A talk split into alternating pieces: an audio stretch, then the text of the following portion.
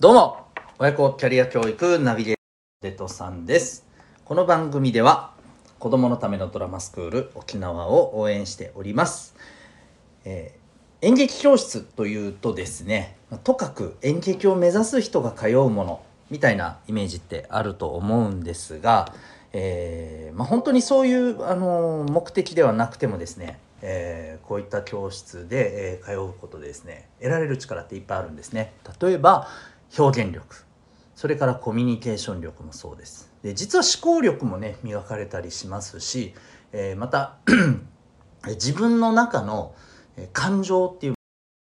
そういった力も養うことができます。はい、えーそしてすごく楽しい教室でございます。えーぜひですねあの気になる方はドラマスクール沖縄で検索いただきまして、えーウェブサイトをチェックされてみてください。えっ、とオンラインの教室などもあるということなので、えー沖縄県以外の小中学生の方が受講することも可能でございます。え超絶おすすめです。はい。ということで、え本日も LINE ライブのところでの収録からの、はい、お届けになります。よろしくお願いします。えー、っとですね、まず今日は何から話そうかというと、あの、ちょっとびっくりしたニュースがあって、えっと、僕は、あの、ファミコン世代でして、えーでまあファミコンめちゃめちゃやってたこう本当に小学校の頃の時期があるんですけど あの時のですねソフトって1本6,000円くらいしたんですね。うん、でまあね高価ですよね高いですよねでそう必死になって貯めてね買ったりとかしてたんですけれどこの任天堂クラシックミニっていうのが何年か前に出た時にですね僕すごい感動したんですね。えー、とどういうゲームかっていうとこの当時のファミコンのゲームがですね30作入っていて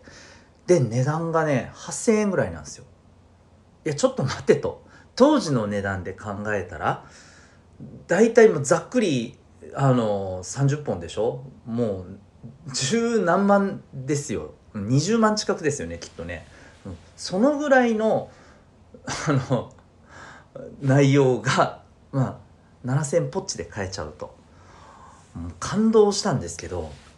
えーっとですねもっとびっくりするニュースを見ましてですね皆さん知ってます？ダイソーで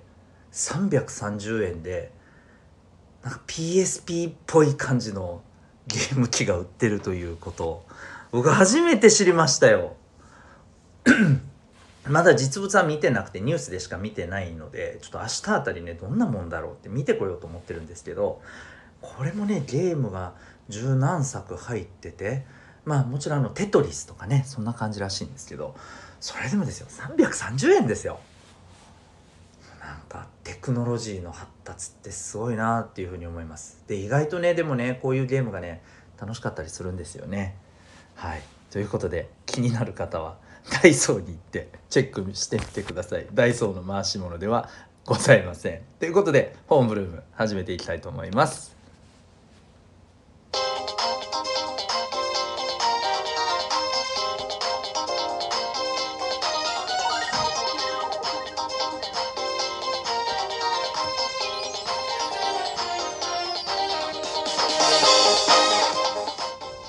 皆さん日々行動してますか？小中高生の生きる力ジオホームルームでございます。お相手は私強みをコーチングで伸ばす親子キャリア教育ナビゲーターのデトさんです。えーこの番組では小中高生の皆さんに向けて日々の学生生活を楽に楽しく生きる方法をお届けしております。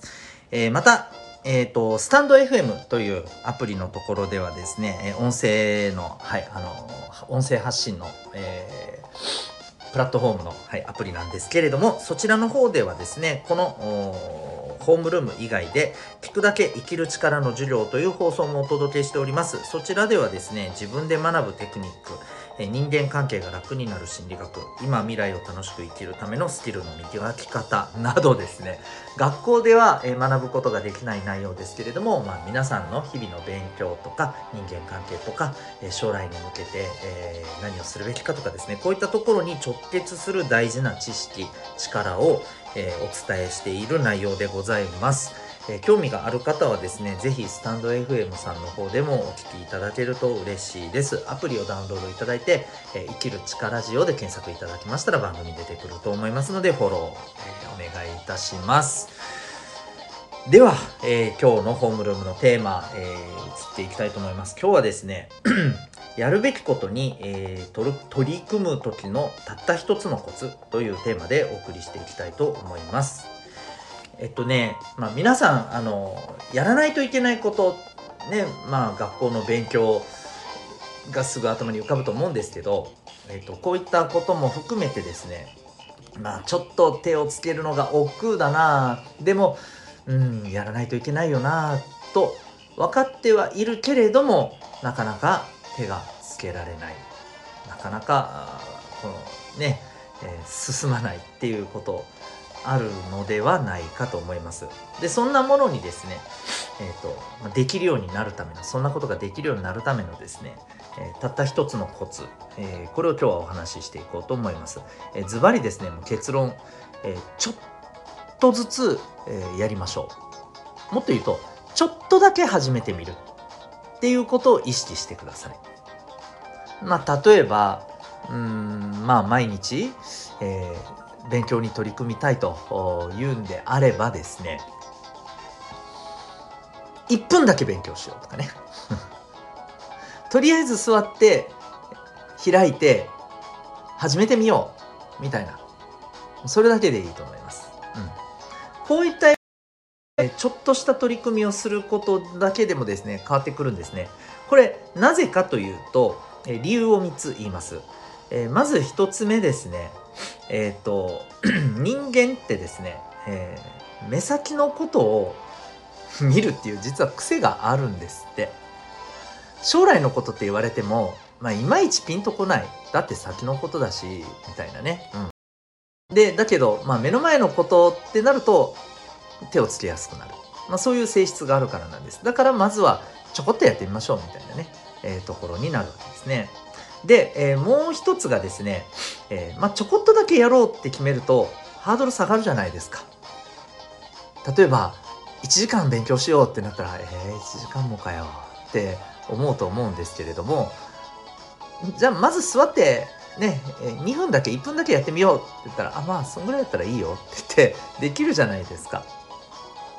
ね。えー、なので、まずは、あの、ハードルを下げて、とにかく行動するっていうところにそういうフェーズに移るためにもですね、えー、はい、少しずつちょっとずつっていうのはいいと思います。であともう一つポイントがあって、えー、これは、ね、にもですね感性の法則っていうのが働くんですね。感性の法則って分かります？中学生高校生の方だったら理科で聞いたことがある言葉ではないかと思うんですけれど、えどういうことかっていうとね、えっ、ー、と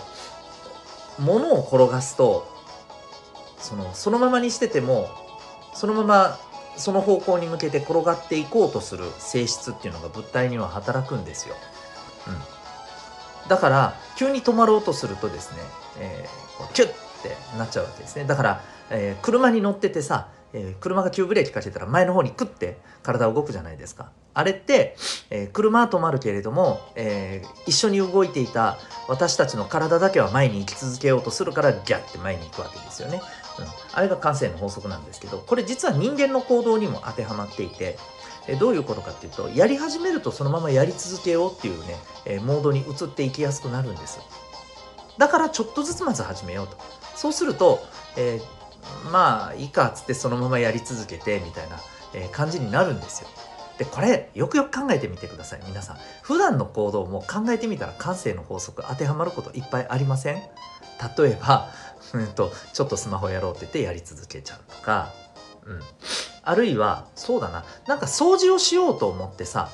えー、本当はちょこっとだけ掃除するつもりだったのがやり始めるとなんか他のところも気になって結局あれやこれや整理整頓して掃除始めて気が付いたらなんか割と一段落つくとこまで掃除やっちゃいましたみたいなね。うん。あると思います、他にも。そんな風に人間ってやり始めるとですね、やり続けようっていうモードにね、行きやすくなるんです。だからまずはちょっと始めてしまうのがね、いいと思います。はい。で、これ逆も言えるんですよね。つまり、止まっている物体は止まり続けようとするっていう感性の法則もあるんですよだから動かなかったらずっとね止まり続けようとしちゃうんですしたら余計ねまずいじゃないですか。つまりやらないっていう状態を続ければ続けるほどやらなくなっていくんですよ。動かないっていう状態続ければ続けるほど動かなくなっていくんですどんどん。だからまずはちょっと動こうぜっていう話でもあるわけですね。はい、ということで、えー、以上のことからですね、えー、物事をやるべきことがあって、えー、それに取り組まないといけないんだけどっていう時はちょっと始めるっていうのがコツだったりします。え勉強だったり部活だったり自分の頑張ってることだったりですね、え何かしら取り組もうと思ってるけどなかなかな。始められないな手つられないなって思ってる方はちょっとだけやろうっていうね、はい、感覚で取り組んでみてはいかがでしょうか。ということで今日はえー、やるべきことに取り組み始める時のたった一つのコツというテーマでお送りいたしました。えー、私、デトさんが運営しているですね、オンラインのコミュニティ、民学というものがあります。えー、この番組のですね、えー、解説のところにウェブサイトへのリンクもありますので、え気になる方はチェックしてみてください。え自習室、オンラインのね、自習室があったり、えあるいは生きる力についていろいろ学ぶことができるオンラインの授業がね、え受けられたり、え好きなジャンルでですね、交流することができたりと、まあ、そういうオンラインの、はいえー、空間コミュニティを受講できるという内容でございます。無料体験もできますので、えー、よかったら、えー、ちょっと覗いてみてください。それでは今日も心が躍るような学びの瞬間たくさん掴んでいくために行動していってください。ということで、えー、親子キャリア教育デッドさんがお送りいたしました。ではまた明日